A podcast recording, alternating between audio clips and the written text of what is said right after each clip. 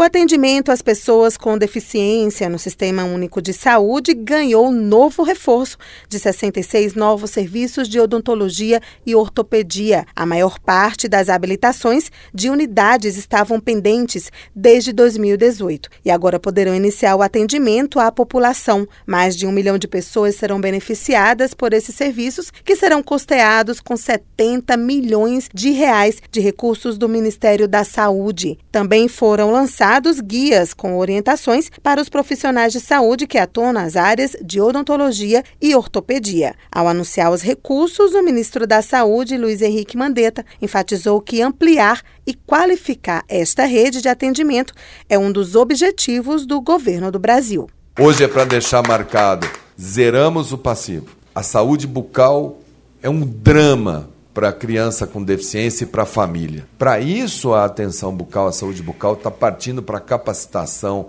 para a formação, para a sensibilização dessa rede para a gente poder fazer uma boa primeira abordagem. Dar visibilidade às necessidades das pessoas com deficiência tem sido o trabalho da primeira-dama do Brasil, Michele Bolsonaro. Ao participar do evento, Michele Bolsonaro ressaltou que é preciso transformar o país para que ele seja verdadeiramente acessível. Eu fico muito feliz com esse progresso.